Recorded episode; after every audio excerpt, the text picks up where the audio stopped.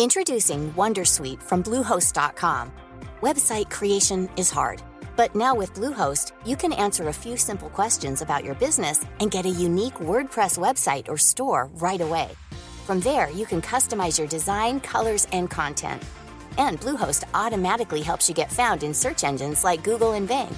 From step-by-step guidance to suggested plugins, Bluehost makes WordPress wonderful for everyone. Go to bluehost.com/wondersuite. Comment contribuer à un monde de demain plus durable La saison 2 du podcast Créateur d'impact va chercher les réponses en immersion au plus près des bénévoles, dirigeants d'associations ou bénéficiaires.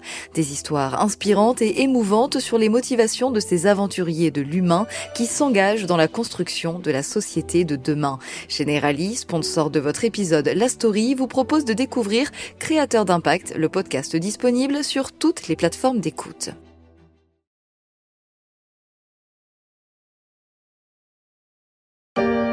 Au milieu du parc encore en construction, voici la première éolienne à produire de l'électricité dans les eaux françaises. D'ici la fin de l'année, à 12 km au large du Croisic et de Saint-Nazaire, elles seront 80 à fournir chaque année l'équivalent de la consommation de 700 000 personnes. Elles sont visibles de loin avec leurs pales longues de 150 mètres, plus de deux fois l'envergure d'un Airbus à 350.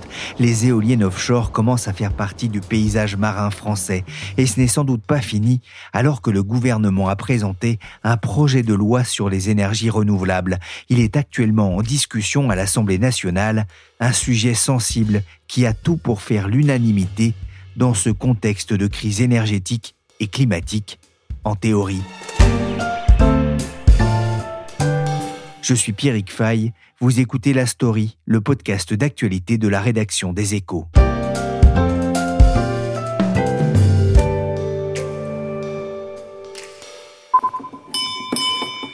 La séance est reprise. Nous reprenons la discussion du projet de loi relatif à l'accélération de la production d'énergie renouvelable. Dans la discussion des articles, nous sommes parvenus à l'amendement 588 au sein de l'article 1er. C'est un amendement du gouvernement. Madame la ministre, rédactionnel, monsieur le rapporteur. C'est un avis favorable. Le 4 novembre, le Sénat a largement adopté en première lecture le projet de loi relatif à l'accélération de la production énergétique renouvelable. En clair, il va falloir appuyer sur l'accélérateur pour construire des éoliennes, des fermes solaires, tout en convainquant les Français de les faire juste devant chez eux ou devant leurs yeux. Le projet de loi arrive à présent devant l'Assemblée nationale et pour comprendre les enjeux économiques, énergétiques mais aussi politiques, je suis allé voir du côté du Service France où travaille Muriel Jacques, spécialiste de l'environnement, et Grégoire Poussielgue, journaliste politique. Muriel Jacques, d'abord, c'est un projet important dans ce contexte de crise énergétique et, climatique. L'intention du gouvernement avec ce texte, c'est d'une part de faire en sorte que les, procédures, hein, qui sont très longues aujourd'hui pour installer des énergies renouvelables, puissent être accélérées. Ça doit donc permettre d'augmenter la production d'électricité en France à partir du solaire ou de l'éolien. Et puis d'autre part, l'invasion de l'Ukraine par la Russie a fait prendre conscience réellement à beaucoup de gens à quel point nous vivons euh, dans un monde qui euh, reste très dépendant euh, des énergies fossiles. Alors en France, la majeure partie de notre électricité est produite à partir du nucléaire, c'est-à-dire d'une énergie qui, grosso modo, n'émet pas de, de, gaz à effet de serre. Mais avec l'arrêt d'un bon nombre de réacteurs, on a compris à quel point nous dépendons tout simplement de l'énergie, d'où qu'elle vienne. Au niveau mondial, c'est très différent. La majeure partie de l'énergie consommée vient des énergies fossiles, euh, du charbon, du gaz. Et là, il est en train de se passer quelque chose d'inédit. La crise énergétique a accéléré de manière incroyable le, développement des énergies renouvelables dans le monde. Et euh, il y a quelques jours, l'Agence internationale de, l'énergie a publié un, rapport dans lequel, en fait, elle dit que les énergies renouvelables deviendront la principale source de production d'électricité dans le monde dès le début de 2025, devant le charbon. Avec des grands projets un peu partout, le monde devrait développer autant de capacités renouvelables ces cinq prochaines années qu'il l'a fait au cours des 20 dernières selon l'AIE. Ce projet de loi arrive à l'Assemblée alors que l'on vient de redémarrer la centrale à charbon de Saint-Avold face au risque de pénurie d'électricité cet hiver. Justement, Muriel, quelle est la part du, du renouvelable en France? Il est encore, on va dire, peu important puisque en, 2021, on a produit euh, notre électricité à 12% à partir d'énergie hydraulique et un peu plus de 7% euh, à partir d'autres énergies renouvelables, c'est-à-dire du solaire, de l'éolien ou de la géothermie. Maintenant, si on regarde la totalité de l'énergie qu'on consomme en France, hein, c'est-à-dire si on inclut le chauffage, les transports, les industries, etc., la part des renouvelables, en fait, est infime puisqu'on fonctionne encore majoritairement aux énergies fossiles, pétrole, gaz ou fioul. une part assez faible, mais quand même en 10 ans, la production éolienne a été triplée, celle du solaire électrique multipliée par 6. Il y a donc eu des progrès. Comment la France se situe-t-elle par rapport à ses voisins européens? Eh bien, euh, elle est en retard. Euh, c'est une des raisons, hein, d'ailleurs, hein, qui a poussé le, gouvernement à faire ce projet de loi pour accélérer les, énergies renouvelables. En fait, c'est même le seul pays de l'Union européenne à ne pas avoir atteint les objectifs que chacun des, des États membres s'était fixés et qu'il devait atteindre pour 2020. La France, elle, visait une part de 23% d'énergie renouvelable dans ce qu'on appelle le mix énergétique, c'est-à-dire la composition de notre production d'électricité. Or, elle a à peine dépassé euh, les 19%. Je rappelle qu'en 2030, la France a l'ambition d'avoir 40% de son électricité produite à partir de renouvelables, donc euh, on en est encore loin. Je le disais d'abord, ce parc éolien que nous venons de visiter est opérationnel, mais cela a pris plus de 10 ans. Et donc c'est une nouvelle heureuse, nous en sommes fiers, elle est exemplaire. Ça va nous permettre de, de produire donc environ 500 mégawatts, soit 5% de ce qui nous manque dans les jours les plus froids en ce moment. Et au fond, si nous avions, faut raisonner comme ça, réussi à aller encore plus vite et plus fort sur nos projets lancés entre 2012 et 2014, on aurait 3 gigawatts aujourd'hui.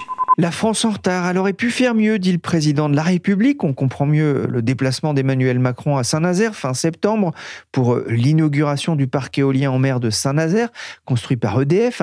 Un projet symbole aussi des ambitions du gouvernement en la matière. Muriel, justement, que prévoit euh, cette loi sur les énergies renouvelables? Alors, elle veut d'abord permettre de faire sauter un des gros verrous au déploiement du, solaire euh, ou de l'éolien en France, c'est la barrière administrative. C'est une nouvelle tentative hein, pour alléger le traitement euh, des dossiers qui sont très lourds dans le pays et donc permettre de faciliter les projets l'implantation de l'éolien en mer en particulier. Il y a donc tout un tas de mesures euh, qui sont des mesures très techniques. Et la loi, en fait, euh, devrait aussi permettre une planification, euh, une organisation très carrée du développement des, renouvelables sur tout le territoire. Jusqu'ici, c'était un peu l'anarchie. Là, l'un des objectifs, c'est par exemple de cartographier les zones où on va pouvoir accélérer le mouvement. Enfin, l'idée, c'est également de, pouvoir installer des panneaux euh, photovoltaïques sur des surfaces plus diverses qu'aujourd'hui, par exemple à proximité des autoroutes ou des routes, sur des friches ou euh, sur euh, des ombrières des parkings. Île de Groix, port de Locmaria au large de l'Orient, sud de la Bretagne. Vous ne voyez rien? Ah si, se profile à l'horizon, à 15 km en haute mer, les silhouettes de quatre éoliennes flottantes, oui, flottante et non plus posée sur le fond près de la côte. Il y a quelques jours, le pétrolier Shell a annoncé l'abandon de sa ferme pilote d'éoliennes flottantes au large de Groix. Le groupe jugeait ce projet trop aléatoire financièrement, mais les exploitants d'éoliens et du solaire qui grignotent les terres agricoles doivent aussi très souvent faire face à l'hostilité de la population locale et des maires. C'est aussi l'un des enjeux de cette loi, favoriser les implantations Oui, la loi veut permettre l'essor de, de ce qu'on appelle l'agrivoltaïsme. Ça consiste à installer euh, des panneaux solaires sur des terres agricoles ou sur des prairies d'élevage. Et euh, c'est un sujet qui donne lieu à des débats euh, très musclés à l'Assemblée. Localement, on a déjà constaté pas mal d'opposition. Alors, l'agrivoltaïsme, ça apporte un, complément de revenus aux agriculteurs ou aux éleveurs, mais certains dénoncent en fait le, risque de, conflit d'usage entre la production d'énergie et les cultures. Et les députés vont devoir trancher pour savoir où mettre le curseur. Simplifier pour accélérer. Il faut en moyenne en France 5 ans de procédure pour construire un parc solaire, 7 ans pour un parc éolien et 10 ans pour un parc éolien en mer, entre le respect du droit de l'environnement, du droit public, avec la question du permis de construire, et du droit de l'énergie, la question du prix du rachat. Justement, pour mieux faire accepter certains projets par les riverains, le gouvernement entend aussi mettre l'accent sur le partage de la valeur créée par ces infrastructures via des rabais sur la facture pour les riverains, mais aussi pour les communes. Projet de loi examiné dans un contexte particulier des réacteurs nucléaires dont la maintenance s'éternise, laissant planer la menace de délestage cet hiver. En attendant, l'exécutif mise sur le solaire et l'éolien pour diversifier et soutenir la production. Objectif, multiplier par 10 l'énergie produite par les panneaux photovoltaïques et déployer 50 parcs éoliens en mer. Le projet de loi sur l'énergie renouvelable est en débat à l'Assemblée nationale pour deux semaines de discussion. Il y aurait déjà près de 3000 amendements. Un sujet rendu brûlant par les craintes de coupure de courant en janvier. Grégoire Poussielgue, comment le gouvernement aborde-t-il le débat? On va dire de façon plutôt euh, sereine, la partie sera compliquée parce que, comme on le sait, le, le gouvernement n'a qu'une majorité relative à l'Assemblée, donc il devra aller chercher des voix d'autres groupes parlementaires. Et sur ce texte spécifiquement, il a besoin des voix de la gauche. Il a effectivement fait une croix sur celle de la droite et évidemment de l'extrême droite, compte tenu d'une opposition très très forte à l'éolien terrestre. Donc d'un côté, on peut se dire que ce sera compliqué d'aller chercher les voix de la gauche, puisque les relations entre la majorité d'Emmanuel Macron et la gauche sont très compliquées très tendues depuis le début de la, la mandature. Suite évidemment au recours au 49-3 sur le budget, aux motions de censure qui ont été déposées par la NUPES. Mais de l'autre, le gouvernement est plutôt optimiste parce qu'il se dit que la gauche peut difficilement voter contre un texte qui accélère le recours aux énergies renouvelables. Et si on va un peu plus loin dans le détail, on se rend compte qu'en fait, le gouvernement compte essentiellement sur les voix des socialistes et des écologistes, peut-être pas des voix pour, mais en tout cas une abstention. Ces deux groupes, donc qui font partie de la NUPES, la grande alliance de gauche à l'Assemblée, sont dans une optique un peu plus constructive que celle de LFI ou des, communistes. Enfin, il ne faut pas oublier le petit groupe Pliot, Liberté, Indépendance, Outre-mer et Territoire. Il compte 20 députés seulement, mais ces voix elles sont évidemment capitales pour le vote. On a une chance, nous. On a un modèle énergétique qui ne dépend pas autant que les autres de ce qu'on appelle les énergies fossiles, le charbon, le gaz, le pétrole. Mais on en dépend pour euh, souvent se déplacer, surtout du pétrole, et on en dépend un peu pour produire de l'électricité et se chauffer. Qu'est-ce qu'on doit faire? On doit accélérer. Accélérer avec une loi d'urgence annoncée par le président Emmanuel Macron lors de son interview du 14 juillet, un dossier politique sensible aussi alors que le président est souvent tensé pour ses positions en matière euh, d'écologie. Ça peut justement compliquer sa capacité à convaincre à gauche alors qu'il n'a plus la majorité Non, le gouvernement se dit que c'est une bonne loi parce qu'enfin, c'est une loi qui montre qu'il avance sur le terrain de la transition énergétique. Donc, c'est une loi qui lui permet d'avancer des actes sur des discours. Il faut se rappeler que euh, les initiatives du gouvernement en termes de, transition ont du mal à percer le, le mur dans l'opinion.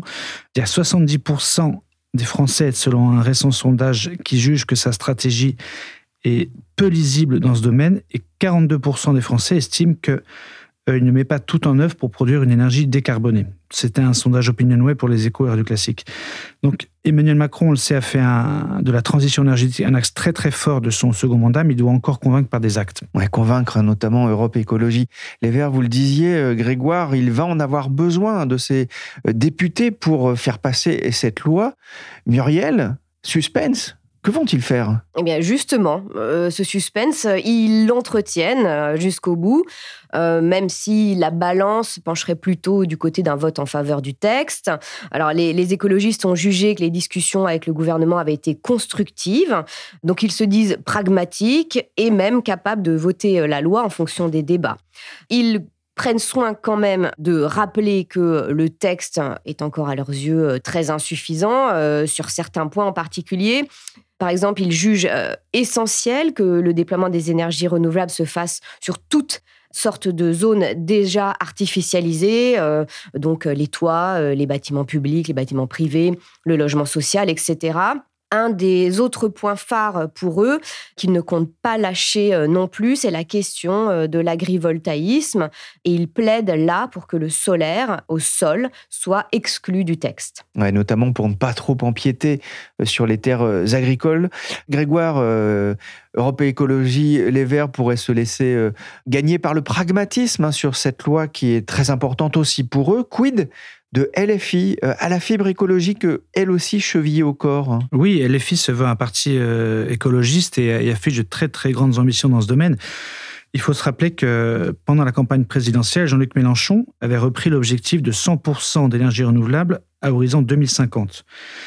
Mais il y a ces objectifs qui sont affichés, il y a aussi la politique, et LFI ne ménage pas ses critiques contre cette loi, notamment la part trop belle faite au groupe privé, le manque de cohérence, notamment parce que l'examen de cette loi intervient avant le débat sur la PPE, la programmation pluriannuelle sur l'énergie, encore le manque de concertation.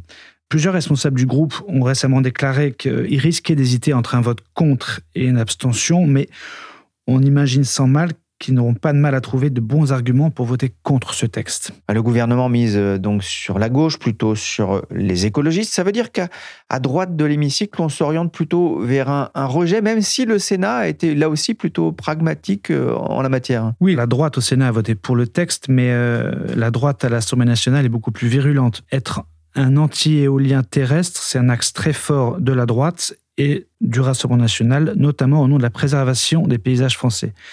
Les deux partis en profitent surtout pour euh, faire le procès du gouvernement, faire beaucoup de politique sur ce texte et faire le procès du gouvernement sur sa gestion de l'énergie et notamment sur son absence de stratégie concernant le nucléaire.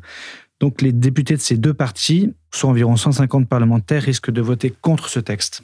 Il y a un front anti-éolienne, surtout à l'Assemblée. Certains dénoncent leurs trop nombreuses nuisances et leur caractère intermittent en l'absence de vent. Un député RN parle même de cauchemar éolien en affirmant que les Français en zone rurale sont juste contre et il clame il faut arrêter l'éolien. Mais arrêtez enfin Il faut que je vous quitte, ces nerfs sont en train de lâcher en plus. Alors Muriel, comment se passent les débats à l'Assemblée? C'est tendu? Alors les premières heures euh, de débat ont été particulièrement euh, tendues. On a vu entre euh, la droite et la gauche, notamment sur la question de, l'éolien terrestre, comme le soulignait Grégoire. On a vu en fait des débats euh, se prolonger sur euh, la question du, patrimoine. Faut-il mettre des éoliennes à une certaine distance bien plus importante que celle d'aujourd'hui euh, des monuments historiques? Et ça, le gouvernement n'a pas lâché. En revanche, sur la question en fait de la différenciation entre les territoires, il y a un article qui avait été ajouté en, commission et qui est passé à l'Assemblée contre l'avis de la majorité. Dans la structure grise de la Dame de Fer, elle passerait presque inaperçue. On n'a pas encore vu et j'étais même pas au courant. C'est vrai que si on les voyait vraiment, euh, ça gênerait un petit peu quoi. Malgré leur dimension, 7 mètres de hauteur et 3 d'envergure, les deux éoliennes ont été conçues pour ne pas défigurer le monument. L'installation est presque un clin d'œil à l'identité de la Tour Eiffel, toujours innovante à plus de 125 ans. Deux éoliennes sur la Tour Eiffel il y a sept ans maintenant comme un symbole puisqu'elles ne produisent que l'électricité utilisée par la boutique du premier étage, selon ce reportage de BFM TV. Muriel, les discussions vont se poursuivre dans les prochains jours, avec sans doute de nombreux amendements, c'est le jeu parlementaire, mais il y a des, lignes rouges pour le gouvernement oui, pas question, euh, par exemple, pour le gouvernement d'interdire les éoliennes offshore à moins de 40 km des côtes ou de donner un, droit de veto au maire euh, sur les nouveaux projets, comme le voulait la droite. Le gouvernement a aussi déposé un amendement pour réintroduire un article qui avait été euh, supprimé en commission, mais qu'il juge crucial. C'est un amendement qui reconnaît à la production d'énergie renouvelable un caractère prioritaire et qui vise à limiter des recours. Alors la gauche, en particulier les écologistes, eux, ils voient une menace pour la biodiversité et là encore, les discussions risquent d'être très serrées. Grégoire, Elisabeth Borne devra-t-elle en passer par un nouveau 49-3 et engager la, responsabilité de son gouvernement sur ce texte? Ben, C'est la grande question. Pour l'instant, le gouvernement espère encore trouver une voie de passage, donc sans recourir à l'arme du 49-3. Il faut rappeler qu'il peut utiliser une seule fois par session hors budget, donc il faut bien choisir le texte. Or, d'ici la fin du mois de juin, donc la fin de la session parlementaire ordinaire, il y a des textes très importants qui arrivent. Je pense notamment à celui sur l'immigration sur les retraites, même si les retraites risquent d'être intégrées au budget. Donc Elisabeth Borne a déjà fait comprendre qu'elle n'était pas prête à sortir le 49.3. Ça veut dire qu'elle est plutôt optimiste sur la possibilité d'obtenir un consensus, un compromis sur ce texte. Je voudrais terminer avec une, info intéressante. Hein. Euh, si vous allez euh, aux toilettes, sachez-le, eh bien, on pourra bientôt se chauffer à Paris grâce aux eaux usées des toilettes, de la douche et du lave-vaisselle. C'est la ville de Paris, avec son réseau d'égouts incomparable, dit l'AFP, qui s'y met avec l'ambition de faire tourner les radiateurs de cinq bâtiments publics.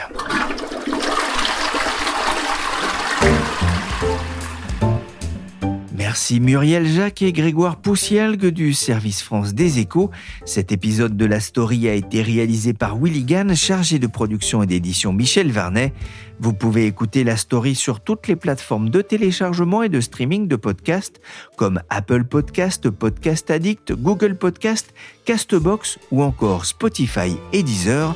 Abonnez-vous pour ne manquer aucun épisode.